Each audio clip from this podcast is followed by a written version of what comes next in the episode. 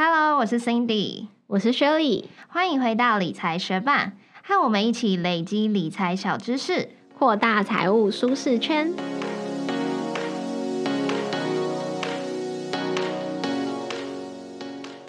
你身边有没有一些朋友出门身上都没带什么现金？像是我同事就是这种人，因为他身上真的很少现金，所以如果我们出去吃饭遇到那种只能付现金的店家，通常就是有些人会先帮他付钱，然后他再后续转账给他们。对啊，其实我自己也是偏向这种人，而且现在出国，因为可以刷卡，也不用再像我们学生时期一样需要精算要换多少外币。那除了便利以外，还可以拿信用卡手刷礼啊，刷卡赚回馈啊，也是很多人使用信用卡的理由哦。那现在要申请信用卡非常容易，在家上网填资料就可以完成了。很多人的第一张信用卡应该也是在网络上申办的吧？那虽然申办信用卡的时候有很多需要阅读后同意的说明条款啊和注意事项，但相信大部分的人应该都没有在看吧。所以有些人是用了信用卡很久之后，才发现原来自己刷的卡还有很多没有注意到的用卡小诀窍哦。那今天这集节目就来帮学伴整理十大使用信用卡的必备常识和技巧哦。首先，如果你是要刷卡拿回馈的话，一定要注意，有些消费会被算作非一般消费，除非它有特别的活动，要不然它是不会给回馈的哦。那常见的非一般消费有大家很常去的全联福利中心，还有便利商店，像是 Seven、全家、莱尔富、OK 超商。他们现在虽然常常都有放刷卡机，但是你直接拿信用卡去逼，很可能是拿不到半毛回馈的。那这个时候就要搭配一些行动支付啊，指定的信用卡，才能够绕到赚到这些通路的回馈哦。再来，还有如果还是透过联合信用卡处理中心。提供的信用卡小额支付的话，那很有可能也会算作非一般消费哦，像是麦当劳啊、肯德基啊、手摇饮料店这些地方。那如果你直接拿信用卡去逼，很可能是拿不到回馈的。那就跟刚刚一样，你就是要搭配一些行动支付，还有指定的信用卡，才能够拿到回馈哦。另外，假设学伴有去欧盟地区出差旅游，想要在那边做实体刷卡的话，也是要注意，因为现在各家银行的规定不同，越来越多银行把欧盟地区实体刷卡认列为非一般消费，像是台新 Flygo 卡、玫瑰 Giving 卡，他们一般海外消费会有三趴的回馈，但是欧盟地区的实体刷卡现在已经被他们认列为非一般消费，所以。在那边刷卡，在那边刷这些卡片是完全没有回馈的哦。另外，我们常使用的悠游卡、iCash 卡，它们的自动加值也属于非一般消费哦。再来就是保险费，保险费常常被认作是非一般消费，但实际上还是要去看各家银行怎么规定。像是玉山银行的话，他们除了是在分行蹲。他们除了是在分行趸缴或者是南山人寿趸缴之外的保费，就可以算作是一般消费拿到回馈哦。嗯，那现在有越来越多的境外投资平台，像是 eToro 或者一些加密货币平台，它可以让你用信用卡入金，但是像是这类的交易是算非一般消费，是拿不到回馈的哦。再来还有各项的费用，像是路边的停车费、政府的规费、违规的罚还、医疗费用，或者是各种的税金，譬如说综合所得税、房屋税、地价税、牌照税、燃料费，还有水电瓦斯费啊、电信费啊、学费，还有跟一些银行相关的费用，比如说预借现金、循环利息、违约金。基金交易、手续费、信用卡年费等等，这些费用常常都被算作非一般消费，所以常常会拿不到回馈。那如果有某张信用卡针对这些费用是有特别给回馈时，通常他们也会特别的去强调。像是台新接口联名卡，它有一个主推的活动，就是周三缴费日。每周三在接口 App 里面缴费，像是水电、瓦斯啊、中华电信费用，或者是公益捐款，还有一些保险费，这些平常不回馈的项目，使用接口联名卡在接口 App 里面。周三缴费日最多都可以拿到三趴的回馈哦。第二项一定要注意的就是信用卡的回馈通路门槛还有上限哦。因为信用卡在宣传的时候，常常你会看到他说最高有几趴回馈，但是怎么样的情况可以拿到最高？怎样又会拿不到这个最高回馈的趴数呢？主要就是要注意三件事。第一就是是不是指定通路才有高回馈，例如说你一定要绑指定的行动支付啊，或者是在指定的商店消费。那第二就是有没有规定需要达成某些条件才会有加码回馈，例如说你必须要绑定他的数位账户自动扣缴啊，或者是你当月的账单需要满多少的金额。那第三项就是要看这个加码回馈的金额上限是多少哦。如果我们举永丰 Sports 卡为例的话，它是指定，它是指定支付，还有通路最高可以享七趴的封点。这七趴是怎么来的呢？它是由一般消费会有一趴，再加上运动奖励有一趴，最后是在指定支付或是通路消费的时候会有五趴的加码。那指定通路有哪一些呢？像是 Apple Pay、Google Pay、Apple 指定的健身房、药局，在这些通路消费，才有机会拿到最高的回馈。但是它要加码回馈，会有一个门槛。那 Sports 卡它比较特别，它不是规定你要刷到多少钱才会有回馈，它是规定你当月要消耗七件大卡，或者是在你 Apple Watch 成功画圈满十次，才可以拿到这个加码回馈哦。加码回馈也是有上限的。你的运动奖励一趴，每个月上限是五十点。那在指定的支付或者是通路消费的时候的那个五趴上限是三百点。假设我们试算一下，用这个永丰 Sports 卡去绑定 Apple Pay 刷卡七千元的话，可以拿到多少回馈呢？首先，基本的回馈就是一趴回馈嘛，所以七千乘以一趴，你可以拿到七十点。再来，假设你完成了运动门槛，也就是刚刚我们讲到消耗七千大卡，或者是 Apple Watch 画圈满十次，那你就可以拿到加码的回馈。运动奖励原本是一趴嘛，所以算下来七千乘一趴，应该拿到七十点。可是它的上限是五十，所以最多你就是拿到五十点。那再来，因为有绑定指定的支付 Apple Pay，所以可以拿到加码的五趴回馈。七千乘以五趴，算下来是三百五十。可是这一个加码回馈的上限每个月是三百点，所以最多也是只能拿到三百点。那这样算下来，你用 Apple Pay 刷永丰 Sports 卡七千元，你可以这个月拿到四百二十点。换算下来的话是六趴，所以如果你是想要透过这张卡拿到最高的回馈，就可以把刷卡的金额每个月控制在刷五千元以内就好喽。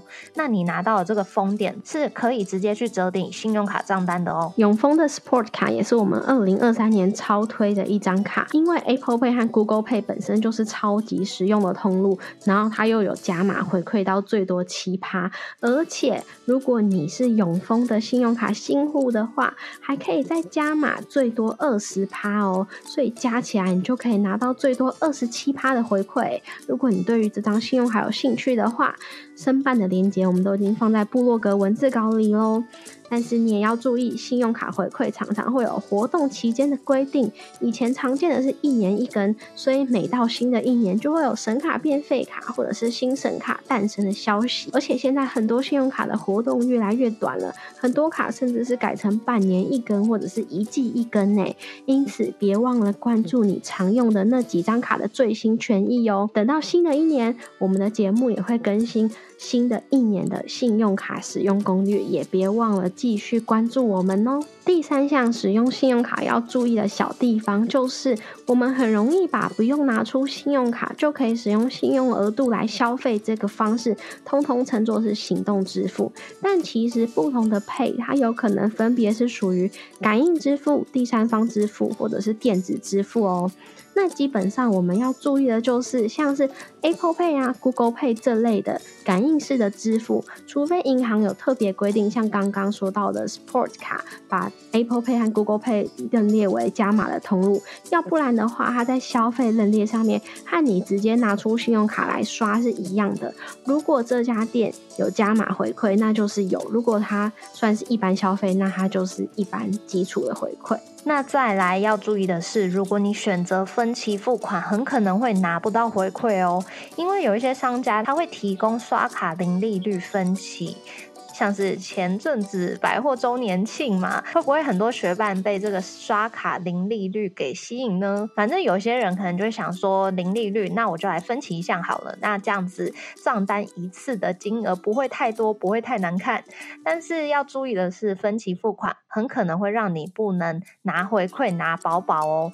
它会有三种状况，第一种状况是，就算是分期，所有的消费金额都还是会有回馈，那这种状况就最赞，可是也是最少见的状况，并不是每一张信用卡都会有。那第二种状况就是分期付款，它只有第一笔有回馈，后续的期数都没有回馈，这样的状况还算是中等的。那最差的状况是什么呢？就是整笔消费你分期都没有回馈，所以建议大家如如果是大笔的消费，你想要分期的话呢，先跟银行问清楚，再决定你要不要分期哦。第五项学伴一定要知道的信用卡小知识就是，国外刷卡是需要多付一笔手续费的。如果你是带信用卡出国刷卡，或者是买国外的网购刷卡，要注意会有一笔。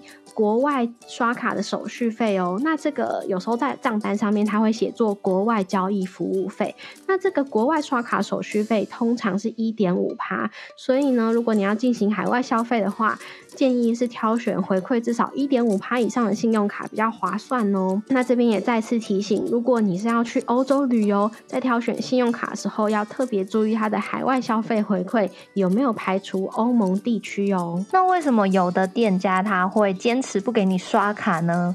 因为假设我们在他们店里刷卡的话，店家就必须要支付金流手续费给银行。这也是为什么银行会给我们信用卡回馈来鼓励刷卡消费。但是从刷卡中赚到钱的不只是银行，还有发卡组织，也就是 Visa、Mastercard、JCB、美国运通这些组织。因此，这些发卡组织也是有提供优惠的哦。像是 JCB，它的卡片。悠游卡自动加值的话，会享有十趴的现金回馈，但是这个活动是每个月一号会开放让大家去登记，名额也是限量的。那再来像是刷 Visa 金融卡，在莱尔富可以享最高十趴的回馈。那这个活动营业人是限量的，所以如果你想要抢这一些发卡组织提供的优惠，就记得要关注，然后赶快去登记。不过像是 Agoda、Hotels.com 这些订房网站也会常常有优惠，而且没有限量，只是他们会规定你要从指定的网页进去消费才符合资格哦。那这些发卡组织它提供的优惠其实还很多，如果想要了解的话，就可以到他们的官网去查看。广告一下，理财学伴也有 Instagram 喽，快去 Instagram 搜寻理财学伴，follow 我们，获得更多理财小知识吧。那第七点就是关于手刷礼，在申请信用卡的时候，一般人的选卡标准通常都是选择高回馈或者是手刷礼很超值的信用卡。那大多数的信用卡它其实只会给新户手刷礼哦。所谓的新户。一般是指说六个月内没有持有这张银行的信用卡正卡的人。那有少数的信用卡，它除了新户手刷礼以外，它也会提供新卡的手刷礼。也就是说，你已经持有这家银行其他信用卡，但是你是第一次申办它这张信用卡的话，也可以享有新卡的手刷礼哦。那如果想要拿到手刷礼，就要注意手刷的消费门槛。例如说，像是汇丰银行的汇赚卡、现金回馈卡，它经常会给很不错的手刷礼。目前是行李箱或者是两千元的吉祥券。那它是有规定，要透过指定的网页来申办信用卡，还有核卡之后三十天内要新增一般消费达五千元。那如果你想要拿到手刷礼，又没有什么立即的消费需求，也不要硬着头皮去买东西，那这样可能会得不偿失嘛。可以考虑先买一些储资金啊、礼物卡，例如说 Apple 礼品卡，或者是 PC Home 储资金。那未来有需要买东西的时候，就可以使用这些。礼品卡或者是储资金也不浪费哦。那我们使用信用卡刷卡之后拿到账单，最好是每一期的账单都全额缴清，因为只要你没有全额缴清，你就必须要付违约金，它也被称作是滞纳金，还有要支付循环利息哦。那违约金它是一笔当你当期的账单没有缴清就必须要付的固定费用，通常是几百元。但循环利息的话，它是用你未缴清的金额乘上循环利率，再乘上你的天数除以三百六十五天计算出来的金额。你常常会看到信用卡的循环利率是一个区间，那你要怎么知道银行到底会算你哪一个利率呢？其实，在你的信用卡账单上面都会写，而且这个利率是会随着你的信用记录去调整的。像我有在使用的玉山 Only 卡，它的循环利率是写说五点八八趴到十五趴，那我就看到我在二零一九年初的账单上面写的是循环利率十三点八八趴。但是到了今年十月，这个循环利率就已经调降成七点八八趴喽。可是循环利率还是很高嘛，所以大家还是要记得按时缴清。而且刚刚提到的那个循环利率，它是按日计息的，它是从你刷卡后店家请款的入账日就开始计息哦。因为银行就是从那一天开始帮你代垫款项的，所以并不是。等你持缴后的那一天才开始计息，所以如果你很确定这一期账单你没有办法缴清，建议就主动联系银行来申请分期，就不用去缴违约金，利率就会比循环利率还低，而且对你的信用分数的影响也会比较小。不过如果你真的是不小心没有缴清的，比如说自动扣款的余额不足，那你没有注意到，又或者是你就是忘记没注意到信用卡账单，所以忘记缴款，那你及时缴纳后去联系客服，其实是有机会免缴违约金的哦。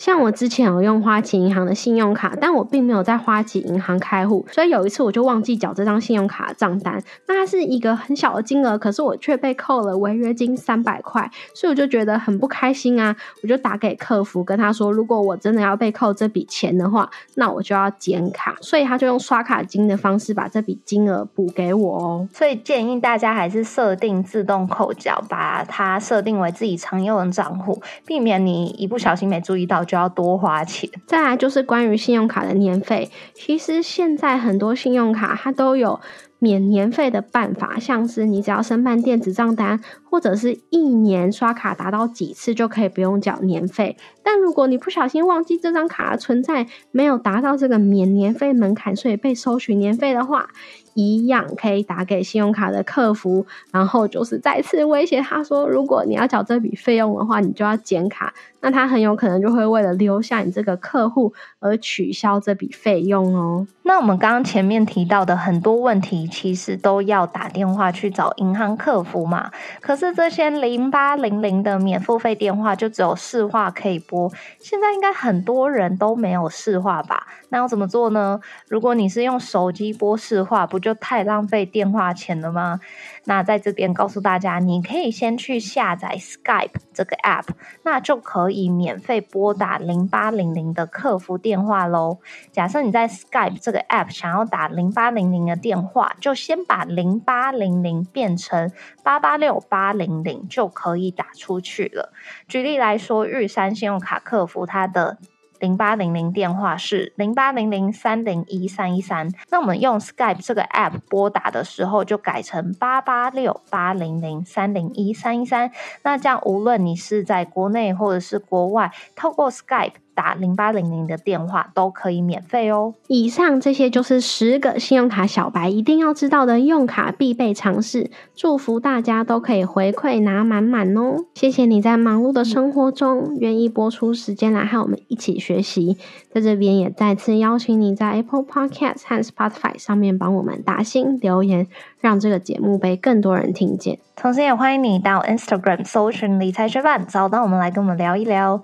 如果你愿意支持我们继续把理财学伴做得更好，也欢迎你分享理财学伴给身边也想一起学习投资理财的朋友哦。我们的网站上会有文字版的整理，如果想要收藏或是回顾，也欢迎你上去看看。网址是 moneymate 点 space，拼法是 m o n e y m a t e 点 s p a c e，也可以从节目的简介中找到网址哦。理财学伴，我们下次见，拜拜。我们公司就是有补助每一个员工，你如果想要学习跟专业专业领域有关的东西，那每年会有五千块的补助。那所以，我其实已经忘记有这个补助的规定，是直到大概前一两个礼拜，我同事提醒我他要去申请这个补助的时候，叫我赶快在年底前用掉，我才想到说啊，原来有这个东西，就是原本已经忘记了。所以呢，我就想说，那我要来找跟英文有关的课程。所以我就试试上了，大概目前为止已经是四个老师的课程了。有一个老师真的是很特别，这个老师他就跟我分享他的很多人生经历啊，比如说他的家人，呃，一个住在澳洲，一个住在英国，一个跟他一样住在南非啊。可是他二女儿有一个儿子啊，但是他到现在已经出生好久，都还没有看他看到他是一个 online grandma。然后我就说，哎，为什么你不去拜访他们？因为就是在澳洲，我觉得反正也可以飞过去嘛。他就说，因为他生过一场病，所以他可能没有办法负荷这么远的旅行。然后我说是怎么回事？然后他就跟我讲说，我曾经死掉过。然后我说 什么意思？他就说我曾经我曾经心脏终止，然后他就跟我娓娓道来这奇幻故事。他就说他之前就是有一次被送到医院，那时候就是医生都说他快不能呼吸了。可是那时候他好像还自我感觉良好吧，他就觉得我有在呼吸，但反正那时候是 COVID 偏比较严重的时候吧。然后他那时候被送进去的时候，就做了五项测验，就是测有没有 COVID。结果前四项都显示说他不是 COVID，可是最后一项血液测验终于测出他是 COVID。然后反正他就是好像肺的功能开始有问题，所以后来他就是心脏有停止嘛，那可能就经过一些急救还是怎样的，后来。来他就是陷入昏迷的状态，然后呢，他说他在昏迷的过程中有一次，他就突然就是灵魂出窍，他真的就像电影演的那样，他的灵魂就是就是从他的身体出来，然后就站在他的床边，然后是有点在天就是在天空中漂浮在空气中的那种感觉，然后这样子俯瞰。往下看他自己，然后他就想说：“哎，为什么我的身体被插了那么多管子？”就是他有点搞不清楚状况。然后他说他还看到两个医生，就是跟他的家人讲说，就是呃氧气机的事情。然后他家人就说他是一个 fighter，所以不能把氧气机拔掉。因为他说在南非，他们那个医院是如果有更年轻的病患需要这个氧气机的话，可能就会把年长者的氧气机拿去给比较年轻的病患使用。但是他的家人就是阻止了这件事情的发生。反正他就分享了这个经验，我就很情况啊，我就觉得说哈。原来电影演的是真的吗？就是你真的可以灵魂出窍，然后看到自己的模样。然后后来他就跟我讲说，他醒来之后，他就问那个护理师说现在是哪一天？然后护理师就跟他讲说是 Friday。然后他想说，哎，我不是 Friday 才被送进来嘛，所以他想说，哎，那他没待很久。可是实际上是他已经昏迷七天了。然后七天之后他醒来就是。肺功能就是丧失啊，所以他要重新学习呼吸，然后重新学习走路，重新学习用手部的肌肉什么的。他就大概讲了一下他附近的状况，然后他就说那时候他就问医生说他需要在医院待多久，医生就告诉他两年，但是最后他就叫我猜说他需要多久之后出，呃，他他就叫我猜说他多久之后出院，反正我就。也猜不到，然后他就说是两个礼拜之后他就出院了。我就觉得这个故事真的很奇幻呢。然后我过程中就是一直 what 这样子，就是非常惊讶。那 我不知道说这到底，因为我就是因为我觉得很搞笑，因为我就有跟那个。